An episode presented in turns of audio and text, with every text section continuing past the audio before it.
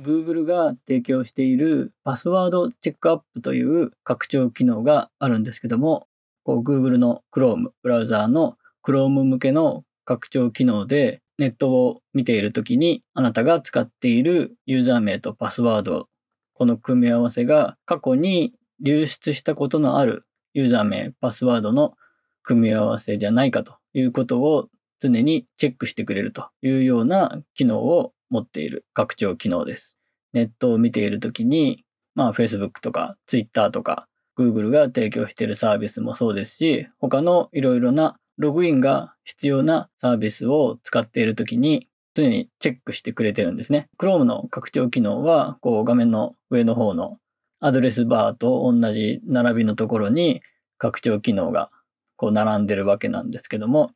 そこの見えるところにこの拡張機能を置いておけば、その ID とパスワードの組み合わせが問題ないときは、緑色でチェックが入っている OK っていう風な状態になっています。で、これは ID パスワードを入力する、入力したときもそうですし、自動ログインでログインしたときもそうですけども、そのサービスを使っているときに、その ID とパスワード、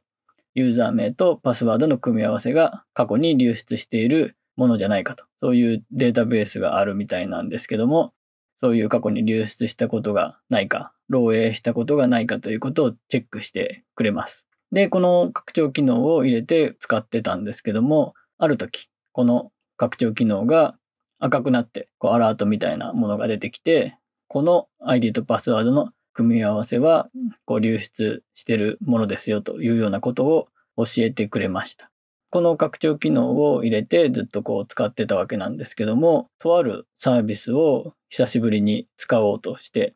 ログインして使ってた時に、この拡張機能が、この ID とパスワードの組み合わせは過去にこう流出したことがあるものですよというふうに教えてくれました。で、そのサービスで使ってたパスワードは、私が昔使ってたんですけども、こう桁数的に7桁なんで、最近のいろんなサービスだと8桁以上かなとかじゃないと受け付けないというのが結構多くて、それで使わなくなっていたパスワードなんですけども、まあ、このパスワードと、まあ、その ID との、とある ID との組み合わせが流出してたんだということが分かりました。なので、まあ、この組み合わせを使わない方がいいだろうということを教えてくれたというわけですね。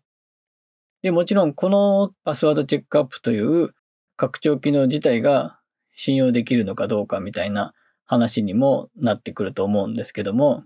例えばこの拡張機能がユーザーの ID パスワードをずっと監視していて、それを例えば保存していたりとかすると、今度はそのデータベースがめっちゃ危険なんじゃないかみたいな感じになると思うんですけども、その辺はさすがに Google も考えていて、そういうのは大丈夫ですよというような